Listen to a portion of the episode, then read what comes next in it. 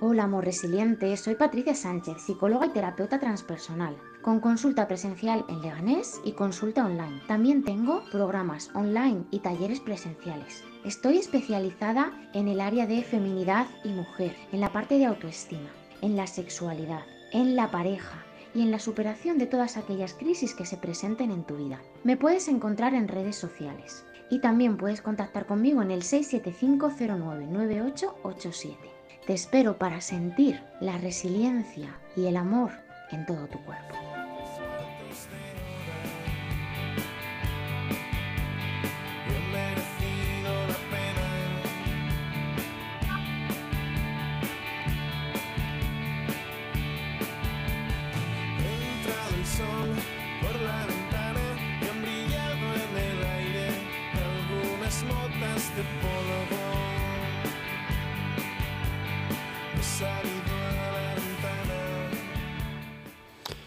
Muy buenas tardes, Patricia Sánchez y su amor resiliente.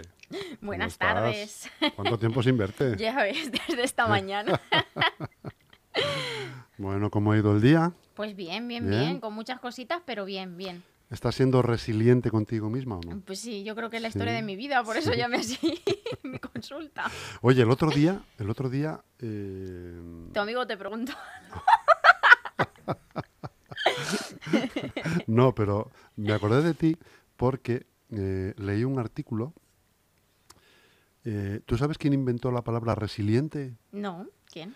Un eh, superviviente de Auschwitz. Toma ya. Que entró allí con siete años. Fíjate. Y me, me acordé de ti, de anda, mira, pues mira, ves, tiene mucho que ver eso con sí mi que historia. es resiliencia. Eso ¿eh? es. También, ¿eh? Sin Auschwitz, pero Sí, al final sí, yo creo que un poco eso representa la vida de muchas personas, ¿no? Incluso Mm. sin llegar a estar fuera de nosotros, sino lo que nos creamos nosotros en nuestra cabeza muchas veces es muy similar a, a una tortura. A un campo de concentración, ¿verdad? Muchas veces sí, muchas veces somos nosotros los que nos torturamos, los que nos bloqueamos y los que no permitimos que avancemos. Así que creo que es una buena moraleja. Pero para Me eso acabas de inspirar a un artículo. Sí. Hmm, escribiré un artículo sobre esto. Mm, Próximamente. próximamente en sus pantallas. bueno, Patricia, ¿de qué nos vas a hablar hoy? Pues hoy vengo con un temazo, con sexualidad Ay, bueno, consciente. es verdad.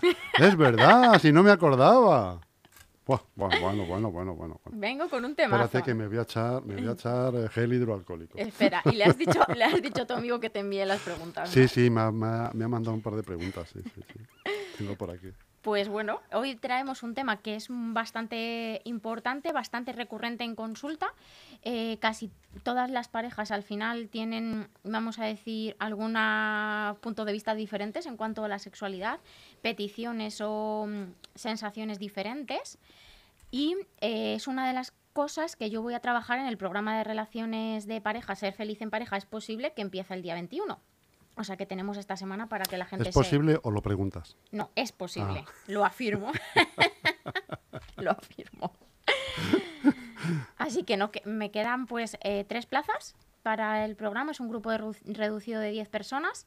Y me quedan tres plazas a completar de aquí al, al lunes, lunes, martes, porque como es escuela online se pueden reenganchar durante la semana también. Pero bueno, es verdad que todos los que quieran participar, pues cuanto antes mucho mejor para que tengan ya el acceso y tengan ya todas las claves previas para empezar el programa, que es un programa de tres meses para darle una vuelta a cómo nos relacionamos en pareja. Pues muy bien, muy interesante. ¿eh? Y la sexualidad, pues un temazo que está dentro del programa y que abordamos además de una manera muy amplia, ¿no? Que es como yo trabajo la sexualidad. Así que el, el primer tema es las necesidades sexuales, ¿quién las cubre? Uno mismo, ¿no? Esto ya te lo sabes tú. Hombre, claro, me la, Jodelín, es que yo estoy atento a las cosas que dices. Claro, Yo estoy atento, no es la primera vez que lo dices. Sí, esto lo he, lo he dicho ya muchas veces, pero parece que no nos queda del todo claro. Y es verdad que es algo en lo que recaemos constantemente, ¿no? En pensar que es la pareja quien me cubre las, las necesidades sexuales. Entonces, claro, siempre hay, y si observamos en nuestras relaciones de pareja, siempre uno de los dos tiene insatisfacción sexual.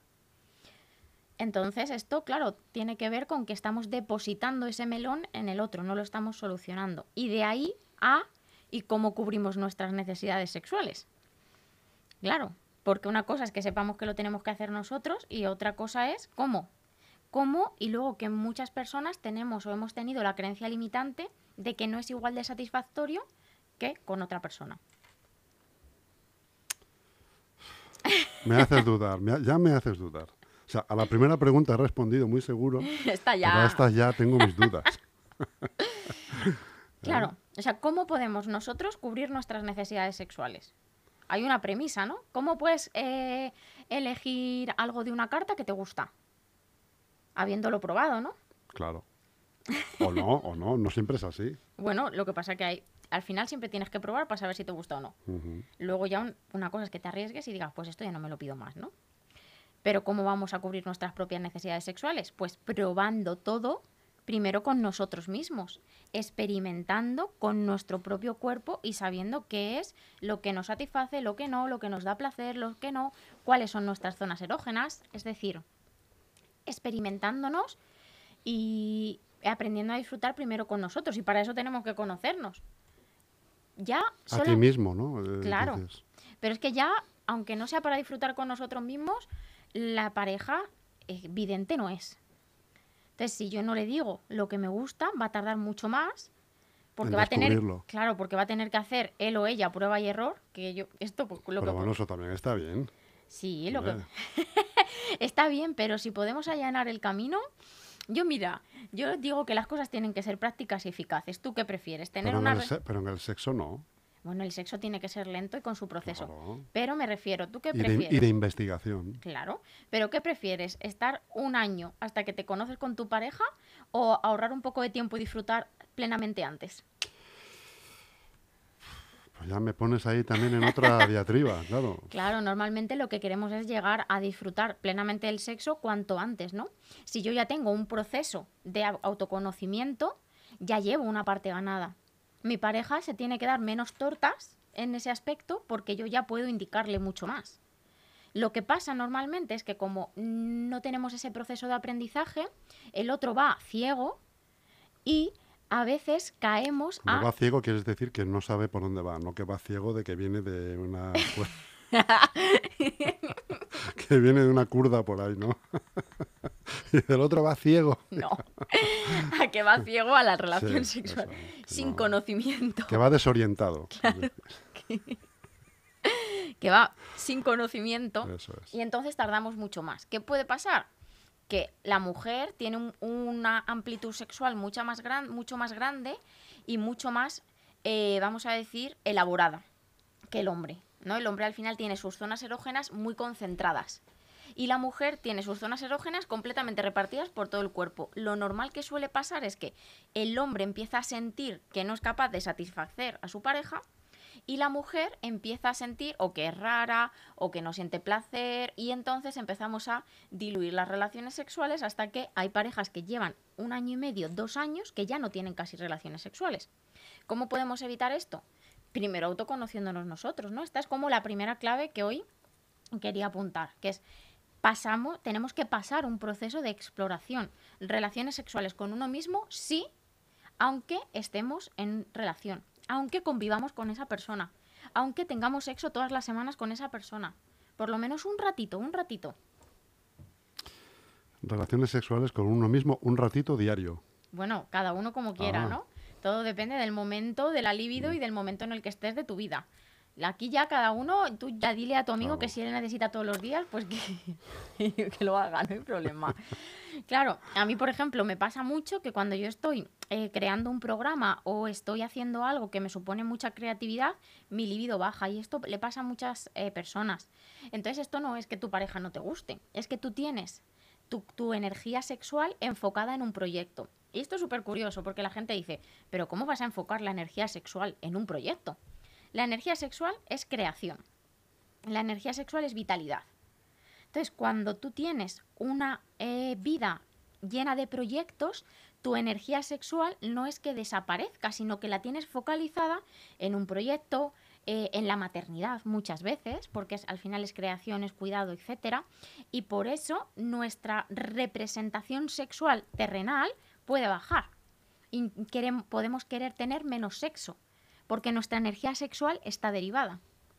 Entonces yo que estoy todo el día creando, pues Pues así estás.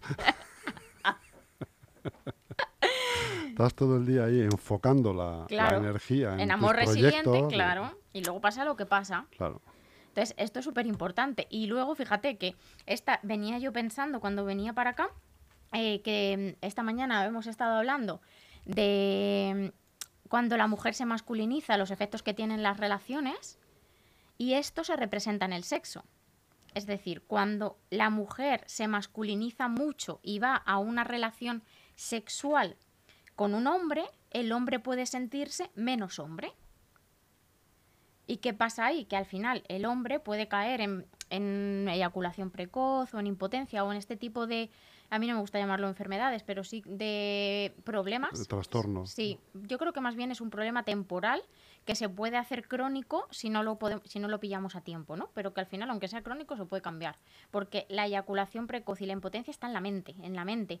Igual que la frigidez o la falta de, de, de fluido, o sea, al final la sequedad también está en la mente de las mujeres, por ejemplo, ¿no? O la dificultad de llegar a un orgasmo. No es, puede tener una consecuencia física, pero el origen no es físico.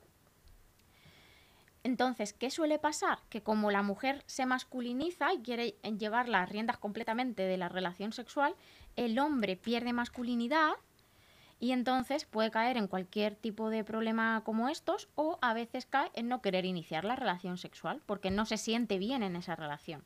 Entonces, las mujeres y sobre todo las que somos independientes nos tenemos que recolocar no solo en las relaciones de pareja, sino también en las relaciones sexuales con hombres. Y cuando hablo de hombre o mujer, hablo de energía masculina, femenina, ¿vale? O sea, quiero decir porque puede haber relaciones de dos mujeres, de dos hombres. O sea, quiero decir que al final cualquier tipo de relación tiene cabida en todo esto que hablo. Siempre normalmente cuando tenemos una relación mujer-mujer o hombre-hombre, eh, hay en uno de los dos más energía masculina que femenina y al contrario. Así que es importante que nos coloquemos en nuestro sitio en las relaciones y en el caso de eh, relaciones con un hombre y una mujer, que la mujer se coloque en su sitio y que en lugar de, por ejemplo, ir a generar la relación sexual de manera directa, que seduzcamos, que insinuemos. Y el hombre así entiende, pero es él el que elabora. Y se siente muy guay. Bueno, pero eso está muy bien. Eso es la teoría, ¿no? ¿Qué puede pasar? Que no os enteréis. No, puede ser, claro, ¿no? O que te guste, que te guste, no, a lo mejor no la insinuación, sino eh, el ataque directo, ¿no? Puede ser, Puede sí. ser, Pero eso ¿eh? normalmente... Y que, eh, pero, y, no, y que no sea siempre así tampoco, Eso ¿no? es lo que iba a Que decir. no sea siempre así. Claro.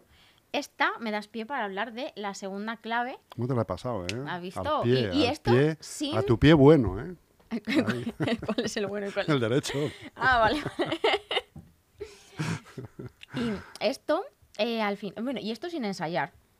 Que si ensayáramos, Bueno... No te quiero contar, Patricia.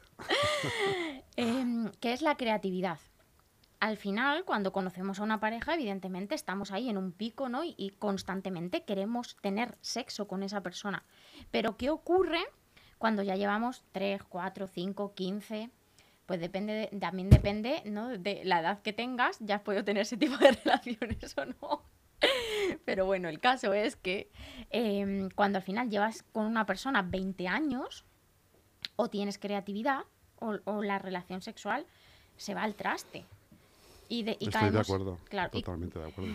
y caemos en una rutina. Entonces, la creatividad parte de eso, pero eso hay que hablarlo. Oye, ¿a ti qué te gusta más? Que lo inicie yo, que lo inicies tú.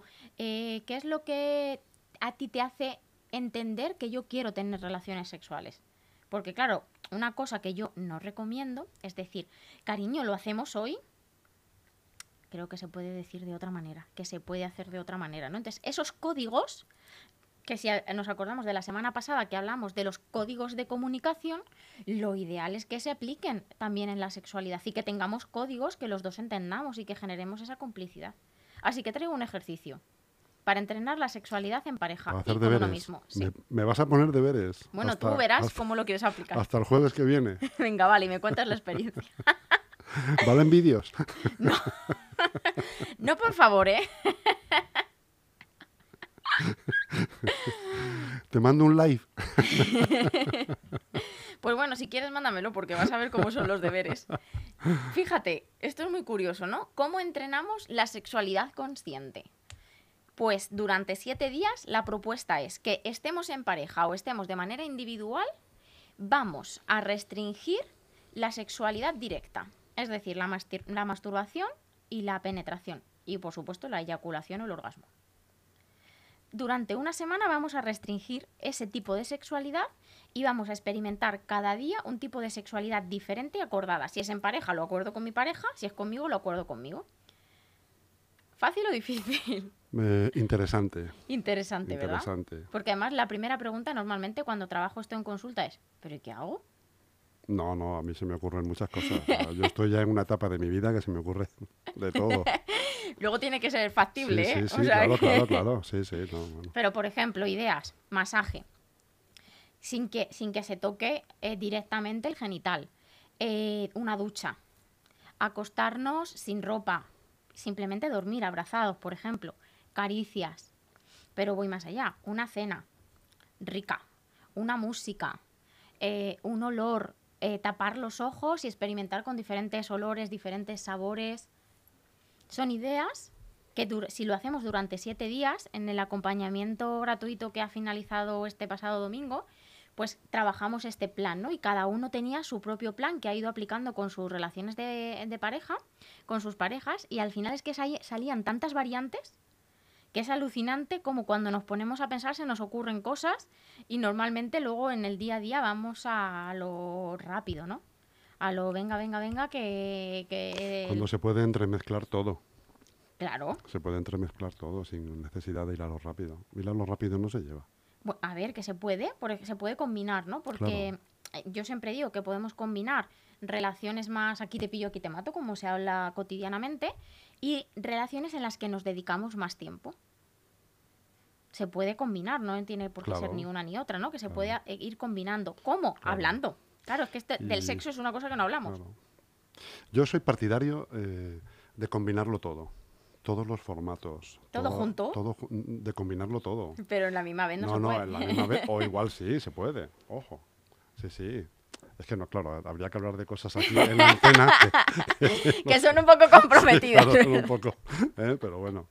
Eh, pero que sí, sí, yo veo, veo, yo veo que mm, el sexo satisfactorio eh, se produce, se produce en una persona cuando tiene una variedad eh, de mm, elementos. Sí, y, tiene y también, aparte de la variedad de ¿Quieres, eh, elementos, ¿Quieres esto decir? Hay que salir del misionero inmediatamente. Hmm. ¿eh? Y hay que hacer otras cosas eh, con otros formatos, eh, en otros horarios, en otros sitios, en otra, eh, de un poco lo que estás explicando tú, ¿no? Y, y experimentar y probar cosas que nos parece que hace 20 años nos parecían locas. Madre mía, yo no haré eso nunca, ¿no? Y ahora, pues con una edad o con unas circunstancias, te apetece. Y, y lo experimentas y resulta que, Que funciona. que descubres que hay otra vida, claro. Eso es. Has dicho dos cosas súper importantes. Horarios. Porque normalmente dejamos la relación sexual para antes de ir a la cama. Yo no sé el resto de la gente que nos esté eh, escuchando, pero yo por la noche caigo muerta. Y todos al final vamos muy cansados al final del día, a no ser que seas muy vespertino y te actives mogollón, mogollón. Pero lo normal es que a- en torno a las 10, 12 caiga tu energía y si eres muy vespertino a partir de la 1 2 de la mañana a lo mejor te despiertas y te apetece, ¿no? Y lo puedes hacer de madrugada y luego volverte a dormir, perfecto. Pero yo mi recomendación es que nunca lo dejemos para antes de ir a dormir. No. O sea, tenemos un día muy largo y hay, mom- hay momentos, o sea, evidentemente tenemos un montón de cosas que hacer, ¿no? Pero se pueden buscar otros momentos y yo creo que los momentos son muy importantes. Y luego que para tener una amplitud de registros Eso es. sexuales, lo primero que tenemos que tener es amplitud de mente. Y, Eso es. y ahí es donde todavía estamos estancados con tantos tabúes. Muchos fallamos, efectivamente. Y de hecho, porque lo vemos, lo vemos mal o raro. el o- sexo se sigue viendo extraño, sucio. Sí, se sigue escondiendo, ¿no? Que yo em, siempre me sorprendo mucho cómo estamos tan acostumbrados a ver violencia en todos los lados, en medios de comunicación y en general, y hacer el amor todavía nos genera agobio y estrés. Jo, es que yo de verdad que prefiero a- ver a personas hacer el amor que ver a personas pegarse e insultarse. Entonces esto yo creo que también nos lo tenemos que reflexionar un poco. De hecho, un dato. para esto de la amplitud de mente, ¿no? Y al final yo aquí, cuando digo este dato, que lo digo mucho en el programa de la diosa en ti o en el programa de parejas, yo siempre digo, te voy a dar un dato y quiero que experimentes qué es lo primero que se te viene a la cabeza. Dato.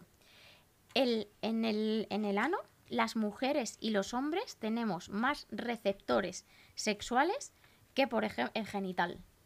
Y eso no quiere decir que tenga que haber una penetración, porque no hace falta que haya una penetración para poder experimentar el placer en esa zona. Y muchísima gente entra en colapso, ¿no? Con esta, con esta frase. Entonces, ya esto nos indica el tipo de tabú. Ni se lo imagina, claro, claro. Ni se- claro, y porque al final es como una zona que se ha derivado a la sumisión de la mujer o del hombre en este caso, ¿no? O ya se ha derivado a otro, a otro tipo de tabúes o de prejuicios con la homosexualidad. Entonces, esto es lo que nos tenemos que ver, qué nos pasa en la sexualidad, que la hemos bloqueado, evidentemente hay un inconsciente colectivo, hay una parte de la religión que ha coartado y prohibido esto, ¿no? O sea que, y hay culturalmente mucha castración sexual. Pero ostras, es que la sexualidad es la conexión y la mayor complicidad que puedes tener contigo y con tu pareja.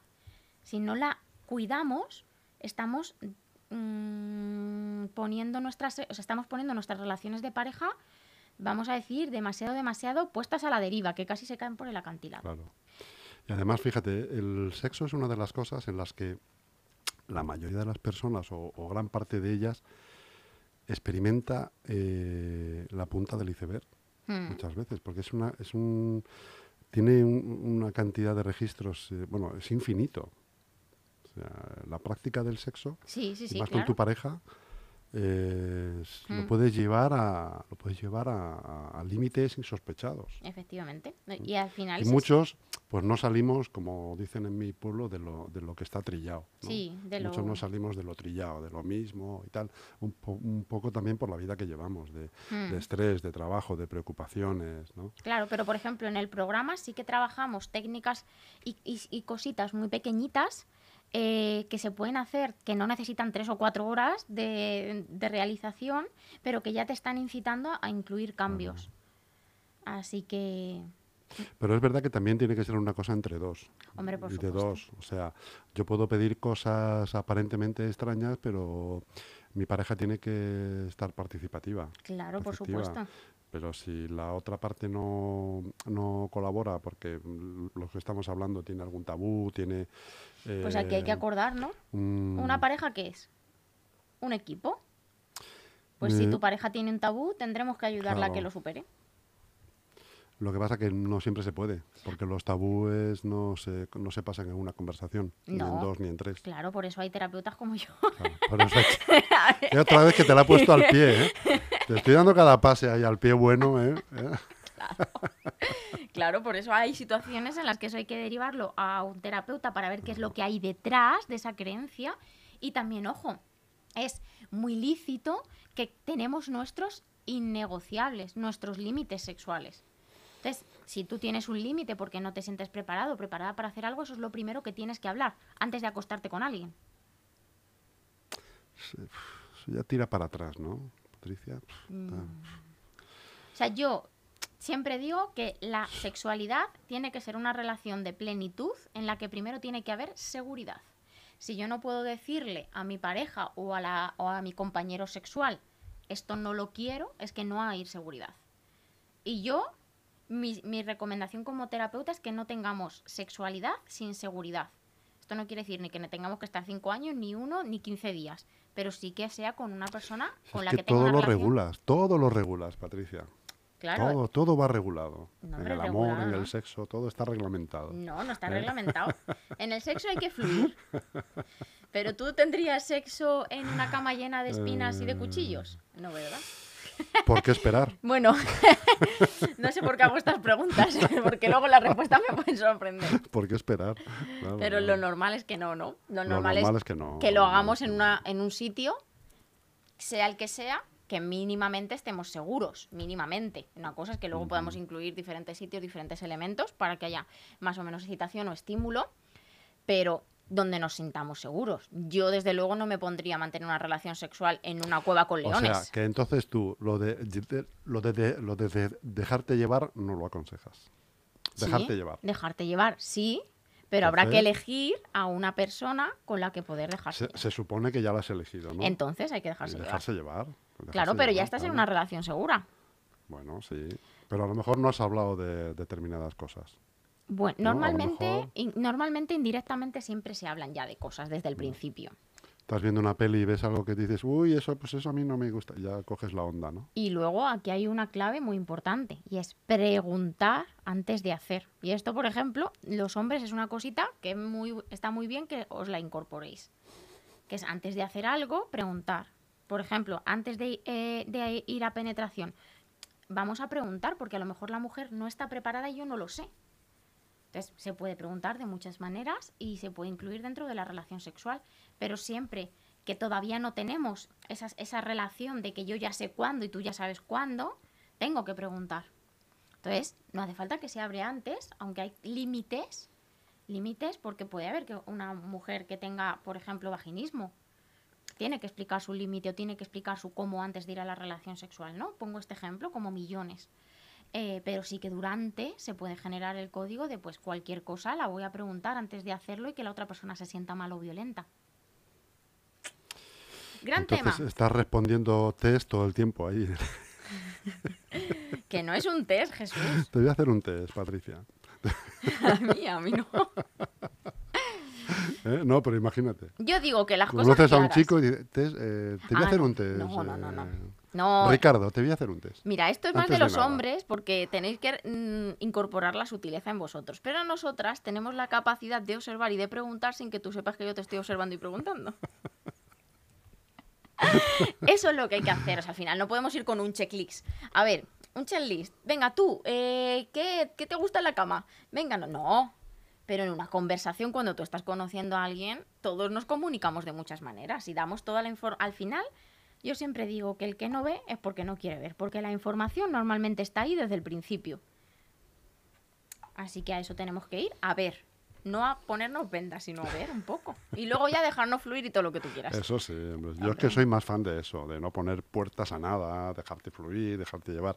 Tú siempre estás con, no, hay que hablar antes mucho, hay que decir esto, hay que preguntar, hay que, que si preguntas se pierde el encanto del momento. ¿o no? Claro. Si preguntas se pierde el encanto del momento. No me hagas ser bruta. bruta he dicho, ¿eh? Te he entendido. bueno. ¿Y qué más cosas? ¿Cuántas tra- veces, mira, cuántas veces no habremos metido la pata por no preguntar las cosas? Es verdad. Y, y- es verdad. y vamos a decir, ¿Y si me lo veces? permitís, y cuánta- cagadas. ¿Y cuántas veces te las, te las pierdes por no preguntar también? Pero es que no hace falta que te las pierdas. Ah, eso, efectivamente. Muy bien, estoy de acuerdo contigo. Hombre, como no estás acostumbrada a estar de acuerdo conmigo, ¿eh? Te has, has colisionado ahí. ¿eh? Jesús, estamos mejorando nuestra comunicación. bien.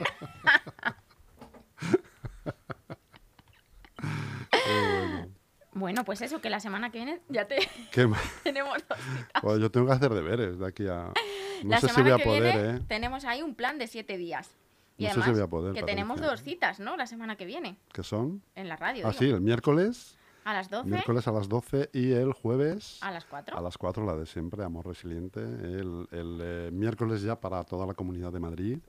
¿eh? Vas a venir eh, como invitada, como terapeuta, como psicóloga, como Patricia Sánchez, ¿eh? en carne y hueso. ¿Eh? En carne y hueso seguro que vendré. De otra manera no sé. ¿Qué más cosas nos traes? ¿Nos traes algo más o ya...? Ya hemos terminado. Sí. Dejaremos para el próximo jueves un temazo que eh, a mucha gente le remueve, que es, Más que este, es que tiene mucho que ver, que es tantra, sí o no.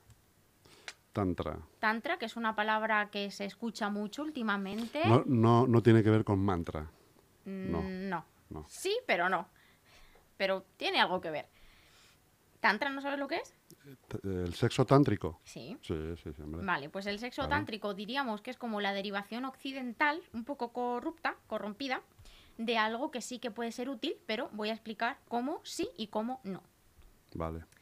Para aclarar mucho, porque este tema me llega muchísimo a consulta. Hay mucha gente que no sabe realmente si es sí o es no. Y esto sí que me, me preocupa, por lo tanto quiero explicar cuándo sí, cuándo no, en qué situaciones sí y en qué situaciones no.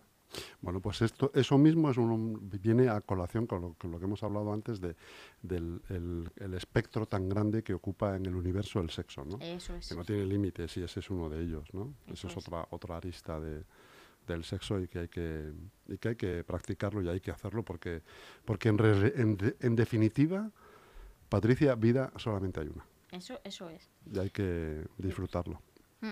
Y Ah, qué y- mejor manera Así que a disfrutar del sexo hasta la semana que viene. bueno yo tengo deberes ¿eh? te digo Sí. Me he despertado casi a las diez y me he quedado en la cama más de tres cuartos de hora.